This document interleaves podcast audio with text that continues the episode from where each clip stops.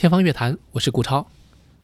那之前呢，伍迪·艾伦那期节目播出之后呢，有很多的留言。呃，我看了一下呢，有朋友呢就建议说，能不能多更一些爵士？那所以以后的节目呢，我们会呃把古典乐还是作为重心，呃，可能占据一半的篇幅，剩下的一半呢就是爵士乐和其他的一些门类的音乐，包括一些日本音乐等等。呃，最近没有怎么聊了，但是还是在计划当中的。那么这样的两边进行一个交替。那大家也是各取所需吧，呃，根据自己的兴趣爱好，可以去选择喜欢的这些内容。那我尽量呢，也在标题当中去标示啊，提示大家，就是做一个自己做一个判断啊。那么节目的一开头这首音乐呢，也是很多朋友最近在问的，我这里统一呢再回复一下，这是我现在在美国求学的一位朋友啊，少白。那么他是上音毕业的，呃，现在在美国学习的这样一位呃年轻的音乐家。那么他呢，呃，写了一段这样的作品呢，是基于 Charlie Parker 的一段这个音乐的主题所做的一个副歌曲，所以是一个来自于爵士乐的灵感，但同时呢，用的是一种古典的，特别是呃巴洛克以前的早期音乐的这个。写作的一个结构，呃，来写作的一个曲子，所以正好很符合我们节目的定位啊！非常感谢他能够提供这个曲子给我。那有朋友呢也对他是非常好奇啊啊！其实你们可以去听一下，呃，第十六期节目的这个采访嘉宾就有他。那今后有机会呢，这首曲子也可以拿来详细的分析一下，呃，找到话题的时候呢，和大家一起来讲讲。那今天呢，我们这个音乐的话题啊，呃，是关于呃我自己的一段爵士乐的欣赏经历的。那么，其实，在大学读书的时候，我开始呃对爵士乐有一些接触，也相对于古典乐是比较晚了。那么当时呢，我在我们学校就是复旦大学爱乐者协会工作的时候呢，呃，有策划呃过一个系列的爵士乐演出，叫做 Just Do It。那么这个系列呢，其实当时时候有我们的学长啊，包括一些已经毕业的前辈，呃，牵线搭桥。那么当时我还记得有上海非常有名的 Jazz Club 的支持，那他们呢是几乎无偿的，我印象当中就派遣呃音乐家到我们学校来进行这个演出，那有一个不定期的一个规模，和我们的这个古典系列正好是形成一个也是交替的一个状态。那么向这个当时的同学们呢介绍爵士音乐，呃，所以那个可能就是我跟爵士乐比较早的一个接触了。那当时的这个合作啊，我现在想想也都是非非常的了不。起的，因为大家就完全是用爱发电。那很多专业人士，他们其实是靠这个为生的，呃，也没有计较报酬啊或者其他的一些条条件。那我们呢，其实同学们也是想尽了办法，从学校啊各种途径，呃，申请了一点点经费，就是可以基本维持日常的一个工作，包括物料、包括场地啊等等，呃，也是呃一个很美好的回忆吧。那么当时时候，我在想，我喜欢什么样的爵士乐呢？呃，其中呢就有一个很奇怪的一个人物啊，这个人物在爵士乐的这个主流的听众当中，我觉得他从来不占据呃很大的篇幅，但是呢，呃，在爵士乐史上，他却是非常重要的人物。呃，这就是这个著名的贝斯手，呃，也是作曲家，呃，一位这个乐队领袖啊，Charles Mingus。那么他有一段时间呢，也叫做 Charlie Mingus。那那个时候买唱片就会搞错。那么后来发现是同一个人，在不同时候的称呼。那么，二零二二年的四月二十二号，正好呢是他的百年诞辰，在呃美国呢，可以说对他的这个纪念是非常有规模的，有很多的演出啊，包括一些纪念的一些活动等等。那么，包括他呃身后留下来的基金会啊，关注这个青少年这个对于音乐欣赏的这种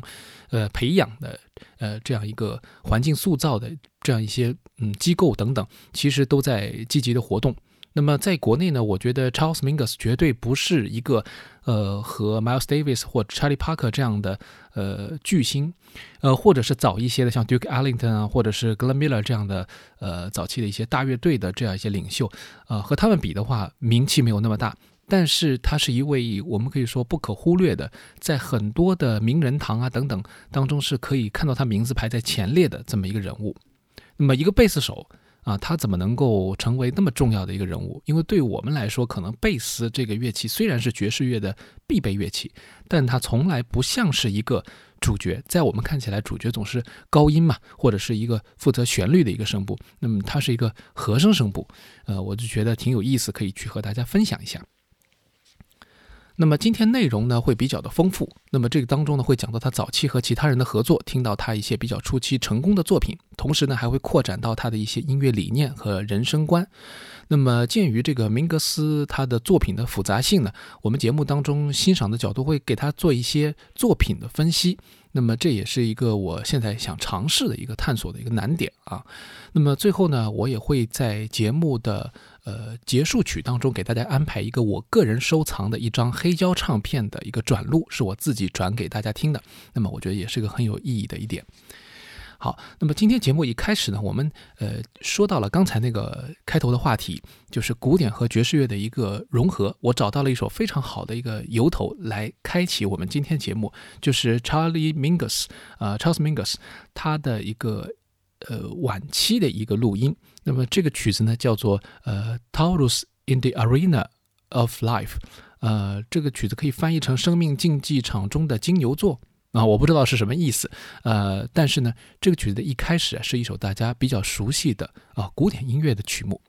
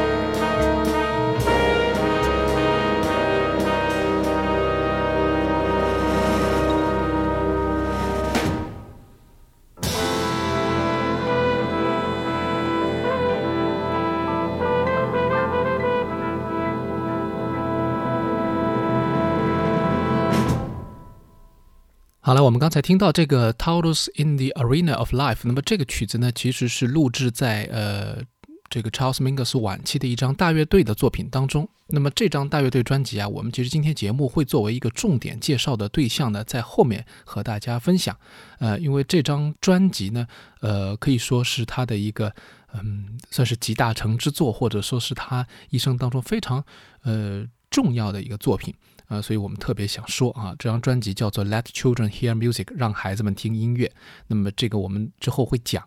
那么，呃，今天首先拿这首开始，就是因为开场我们可以听到呃一段非常熟悉的旋律。有些朋友可能不知道这个钢琴曲是什么啊，这是巴赫的一首呃平均律当中的作品，升 C 小调前奏曲。那么。巴赫和爵士乐的结合啊，现在看起来是很多了，特别是爵士乐手啊，去重新的呃演绎呃带有爵士味儿的巴赫的曲子啊，特别是一些名曲。但是呢，呃，Charles Mingus 的这个理念显然不是这样的，它有一点像拼贴，又有点像这种嗯杂合的感觉。那么在这个。作品当中呢，我们还听到了除了爵士和古典以外的东西，比如说西班牙风情的这种音乐元素，这种节奏啊啊，有点像这个西班牙的斗牛舞，或者是这种弗拉明戈的感觉啊。那么这种不同的元素之间呢，呃，有的关系是那种突然之间的一种打破，突然之间的一种打断啊，也有一些是似是而非的那种交叉。重叠，那么就好像这个烟草啊，或者是 whisky 啊这种味道，那么就让你觉得，哎，这种杂合的感觉，呃。很特别，这就是可能是明格斯的一个音乐的一个口味吧，或者他的一个比较标志性的风格。那么今天节目当中很多的音乐其实都是从这个元素开始的。那么一说到这个呃巴赫或者说巴洛克时期的作品，为什么会和爵士乐有很大的关系？其实因为当时时候呃巴洛克时期的很多的作品其实也有即兴的成分在里面啊，有很多的曲子是先呃演奏啊，大家有一些呃。即兴的一些火花，然后完了之后再把它记成谱。那么还有呢一些是，呃，可能在曲子的这个标记上就不是写的特别的明确，不是把每个音都写出来，而是作曲家呢给演奏者留下很大的空间，那每一个人都可以在呃一个大概的和弦提示的基础上进行自己的加花啊。所以，比如说《哥德堡变奏曲》就会有很多种不同的颤音的版本啊，甚至于也有没有颤音的版本，这个都是。呃，作曲家给演奏者留下的一些空间，那爵士乐更加是这样了。那它的这个即兴的范围更大，它可以完全不按照这个曲谱的这个呃上面的这些简单的音来呃来写作，甚至于可以在演奏当中加入很多的这种加花啊，这个我觉得是非常有意思的。呃，变奏起来呢，甚至于可以让你听不出原来的曲子是什么啊。今天我们也会有这样的作品啊，所以先给大家来做一个简单的一个。一个准备吧。那么，Charles Mingus 是个什么样的人呢？那我如果我们看照片的话呢，会感觉他是一个胡子邋遢、非常呃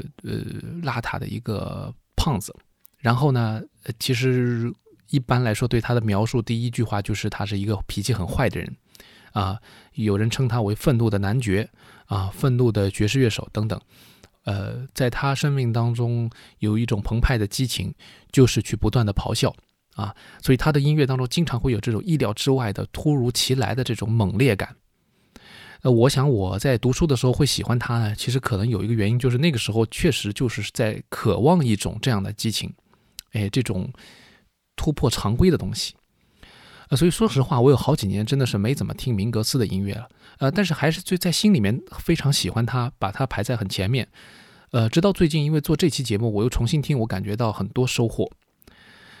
嗯，然后呢，我们接下来可以讲一讲明格斯大概的一个经历啊。那么他在小时候呢，其实呃，据他自述啊，他的母亲对他的这个音乐的影响是很大的。那么明格斯在他的书当中说，呃，他的母亲是一个有中国血统和英国血统的一个人啊，我不知道是真假啊。但是呢，他的母亲在以前只听教堂音乐，而对于当时的这个黑人也好，一个呃有色人种。呃，族群也好，呃，在美国呢，他们其实很多接受的这个所谓的教堂音乐，就是指 gospel，啊，就是灵歌，黑人灵歌。我们知道，在在这个很多的呃纪录片当中可以看到黑人一起拍手啊，然后他们会群体的参与到这个音乐当中去，所有人他们不一定接受过什么音乐教育，但是他们可以即兴的唱出很多的黑人的这种充满了这个生命律动感的这种旋律。那么当时他接触了这些作品，同时呢也接触到了一些比较早期的爵士乐大师的作品，包括对他后来影响很大的 Duke Ellington 艾灵顿公爵。那么除了这个之外呢，他还自己学习了一些乐器，从最早的长号啊、大提琴等等，也一直到最后呢，他是选定了这个贝斯作为自己的最终的一个乐器。那选择贝斯的原因也很简单，大提琴过渡到贝斯相对来说是比较接近的，而大提琴当时是一个尴尬的一个乐器，因为对于呃有色人种来说，这个你学习大提琴，你是很难进到古典音乐领域工作的。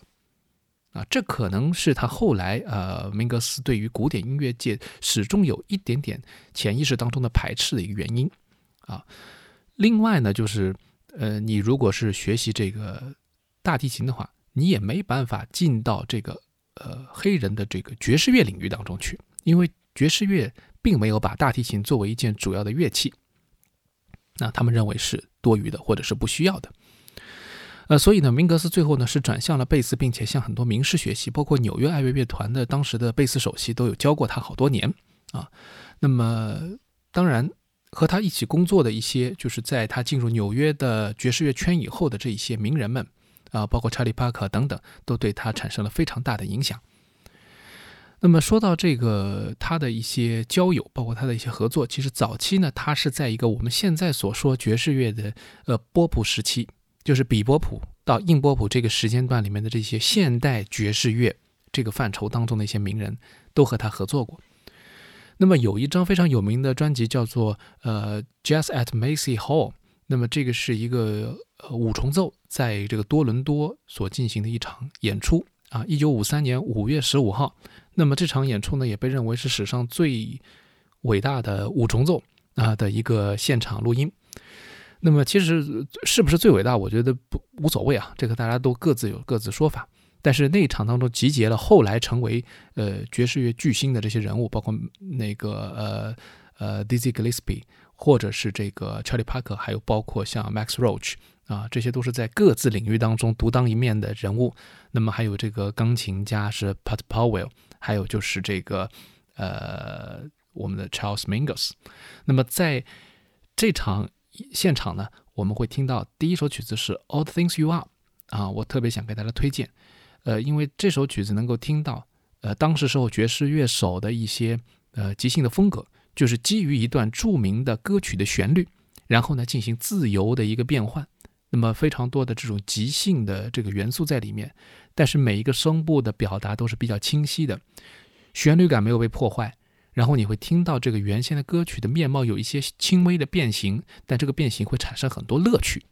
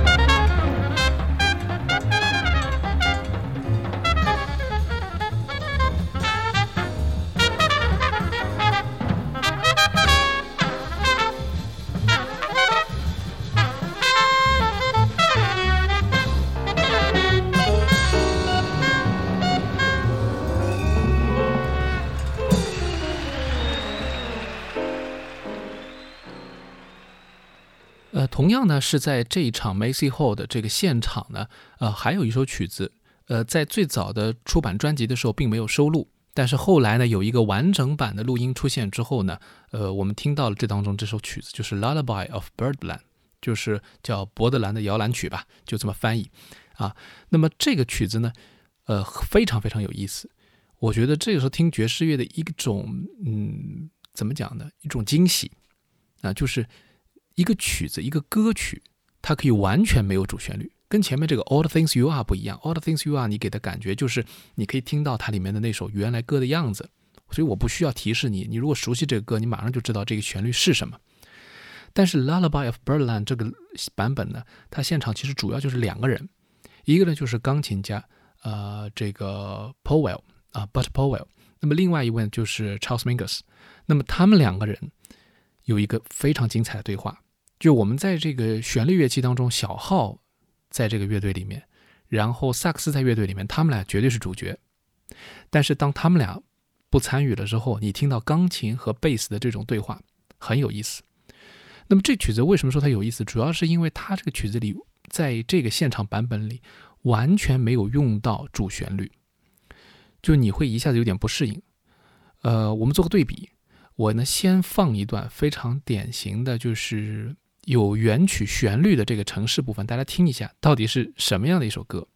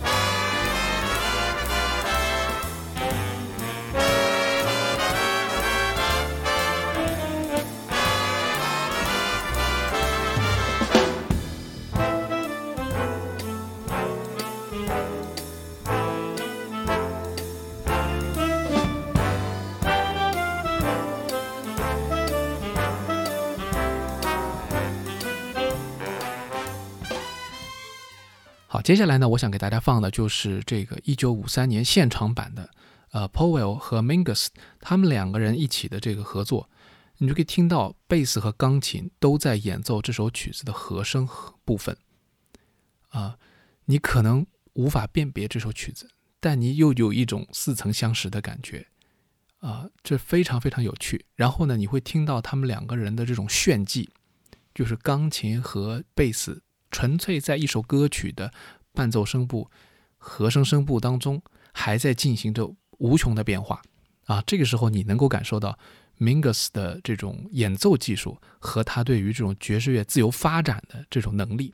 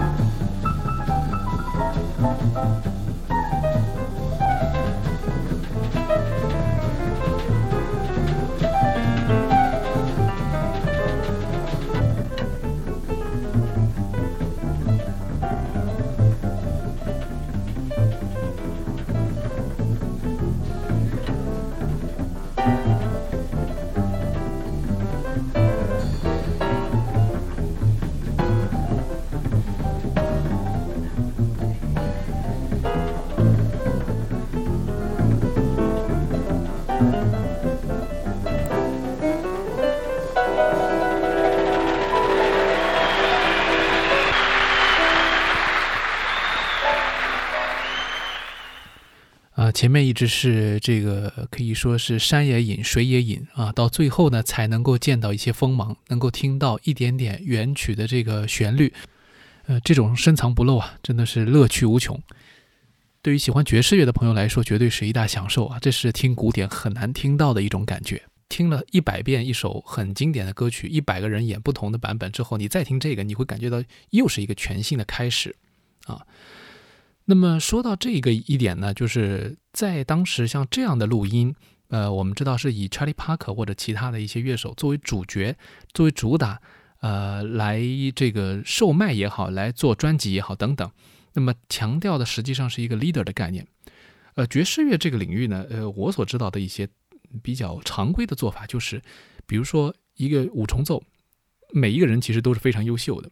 他们都可以作为这个 leader。并不是说这个 leader 必须是钢琴或者必须是小号等等，呃，但是为什么会有不同的阵容，有不同的名字？有一些会以这个 Miles Davis 作为这个主打，哎，你发现下一张专辑 Miles Davis 可能是客串啊，比如说最有名的那个黑色封面的 Something Else，其实那个这个 Cannonball Adderley 他是主角，Miles Davis 是客串。那为什么这样来定啊？可以这样来做，是因为当时时候他们之间其实彼此是非常自由平等的。那么在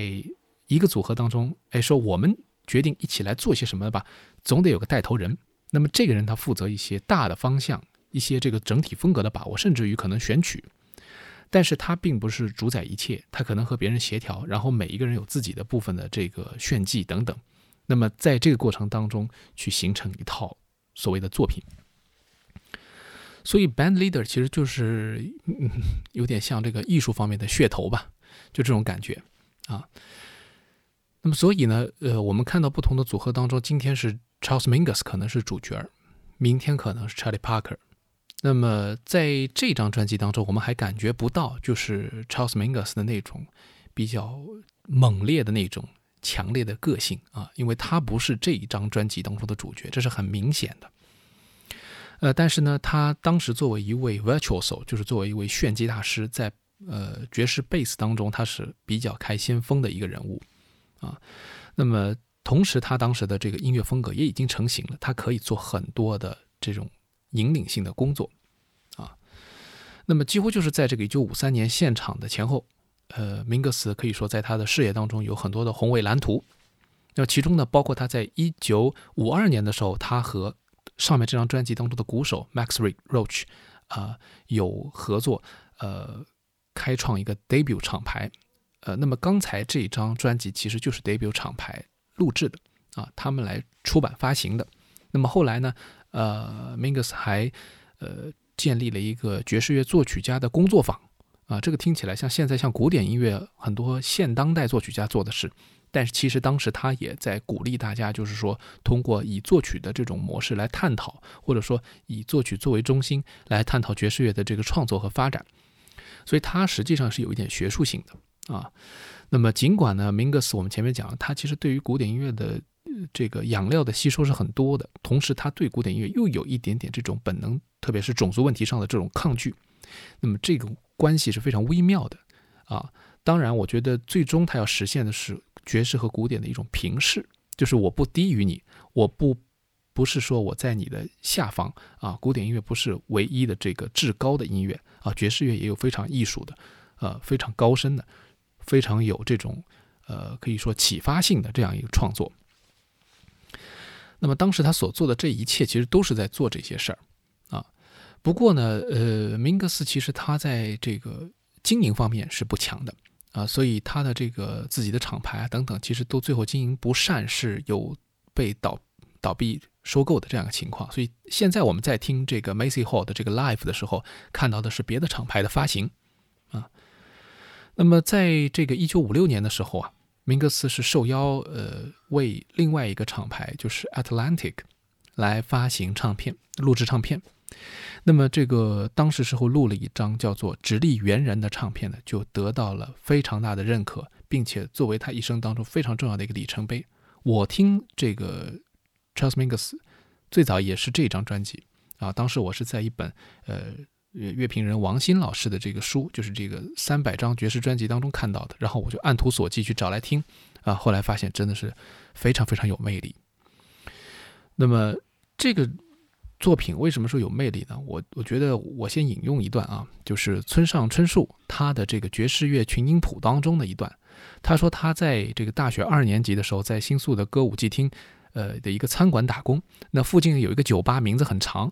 然后长的不得了啊！如果你不是爵士乐迷，你都不知道这个标题是啥意思。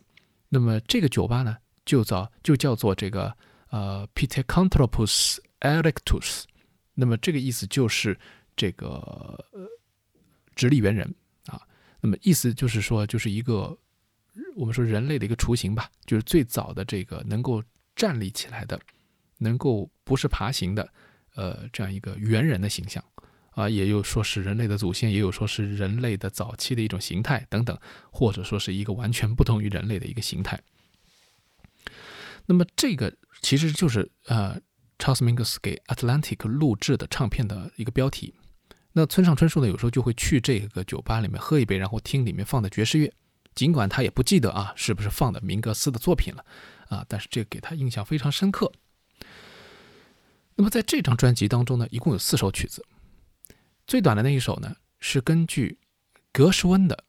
啊非常老派的白人的爵士乐和古典乐的作曲家啊他的一个作品《A Foggy Day》一个雾天啊他写的一个曲子，那么重新来进行的这个编配也好，这个即兴啊等等。那就收录在这张专辑当中。那么明格斯自己是这么讲的啊，就说他其实这个曲子是做了很大的变化啊，呃，所以呢，让很多人一听呢有一点点莫名其妙，包括村上春树。那么这里呢，我们也先做一个对比。呃，首先呢，我想给大家听一个别的版本，让大家先来认识一下这个曲子大概的旋律是什么样的。我选了一个 Last Young 的版本。呃，因为 Last Young 的其实可以算是这个爵士里面比较 easy listening 的，就是大师里面比较好听懂的，而且他一直很强调旋律感啊、歌唱性啊等等啊。作为一个萨克斯手，那么他的很多的经典版本都是让你觉得确实比较容易接受，而且很动动听、很悦耳的。那么 Last Young 啊，曾经说过一段话。被村上春树记录在他的那个书里面。他说，吹这首《A Foggy Day》的时候，要全部记住歌词来吹，否则歌就打动不了对方的心。那这个说法呢，其实我们很容易想到啊，就是我们以前的这个中国的很多民族器乐的演奏家，比如说特别是二胡啊这样的演奏家，他们经常会说，哎，其实我这个曲子就是要有歌唱性。什么是歌唱性？就是想象一个人唱歌的样子来演奏。我想，Last Young 和我们中国的这些民乐大师们其实有一个共通的地方。呃，我们首先就来听一听 Last Young 怎么来诠释这个《A Foggy Day》，他是怎么样把这个歌词用他的萨克斯表达出来的。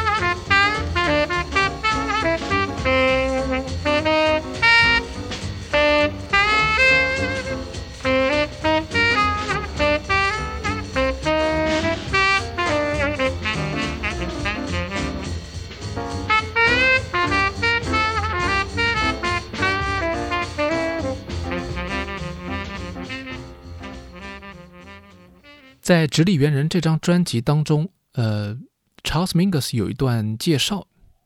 就是这其实这个曲子《A Foggy Day》对于 Charles Mingus 来说，实际上是《A Foggy Day in San Francisco》。那么原先呢，其实呃，格什温写这个曲子的时候是讲的当时的雾都生活，就是伦敦，伦敦的一个生活一个状态，他看到的场景。而 Charles Mingus 说：“我从来没有去过伦敦啊，所以我写这个曲子，我写的是旧金山的这个雾天。旧金山湾区的雾天对我来说是什么样的呢？我看到的是什么呢？啊，比如说，可能看到了一个街市当中步行经过的一段这个街道的景色，听到了这个在一个雾天里边啊，各种各样的汽车呀、卡车呀，各种各样的这个呃人群啊。”啊，包括这个交通堵塞呀，各种这个鸣笛呀，啊，警察的这个哨声啊，啊，包括很多这个这个隔夜啊，前一天晚上喝醉酒在路边瘫倒的人们等等等等的场景，让他有了这样一个印象，所以写出这个音乐来。哎，我这样一听他一说呢，我就觉得，哎，你这是不是有点这印象派的意思啊？啊，当然了，呃，德彪西的音乐在这个。呃，Charles Mingus 的音乐当中是找不到什么对应的这个元素的啊，但是他们的理念是相似的。接下来呢，我们就来听一听 Mingus 在这张《直立猿人》当中啊来录制的《A Foggy Day》。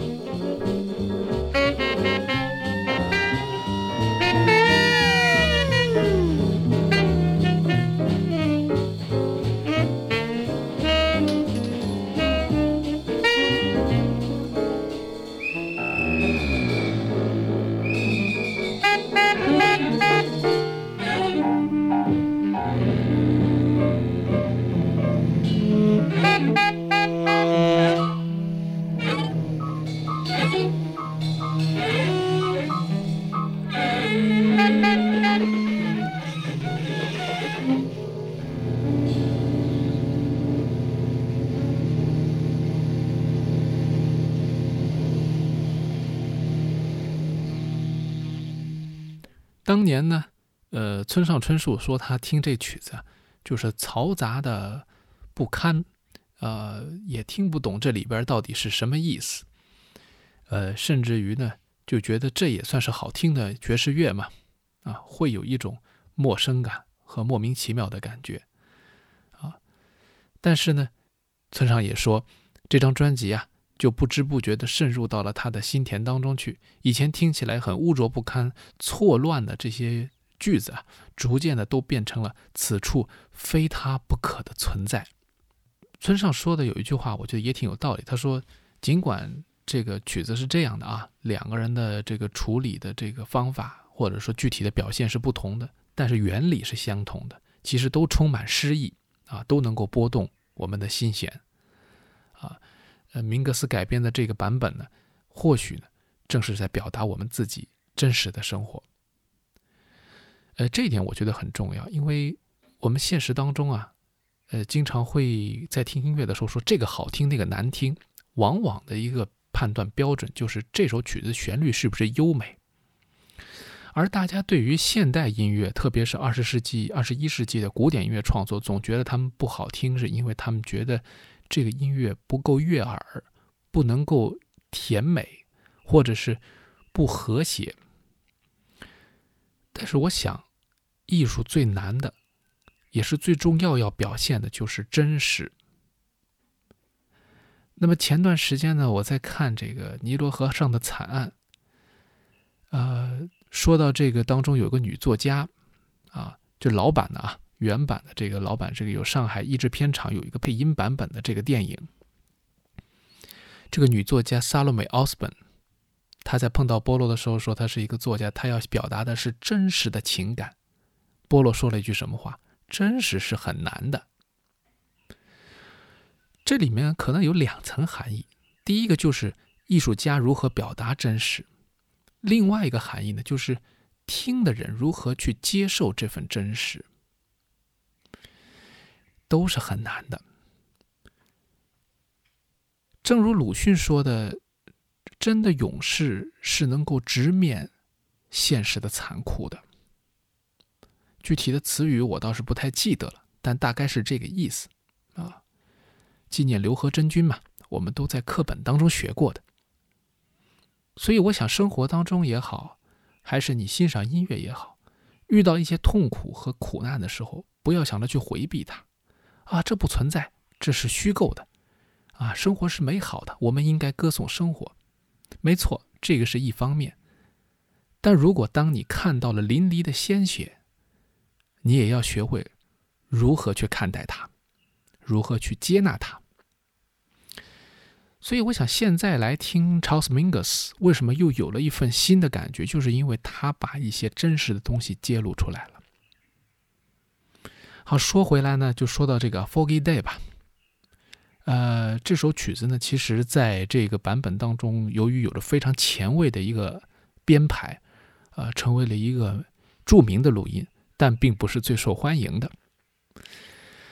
那么，曾经一九九零年的时候，著名的小号演奏家 Miles Davis 啊，最著名的爵士乐手之一了吧？他曾经在一个采访当中说，其实他也有改编过一个，甚至于有。呃，想过要去录制这个《A Foggy Day》这个经典的曲目的一个爵士乐版本，但是呢，因为明格斯的演奏实在是太优秀了，所以呢，他就把它从这个曲目单他自己的这个作品目录当中给划掉了。啊，有这样一个非常有意思的说法，那可见大家对于这个版本的这种尊重和呃同行对于这个明格斯的一个认可，还是看到了这个作品的一个真实性。呃，关于 Charles Mingus 还有他的作品呢，我们先今天就聊到这儿。呃，下一期呢会继续给大家补上我们今天一开始讲到的这些内容。下期再见。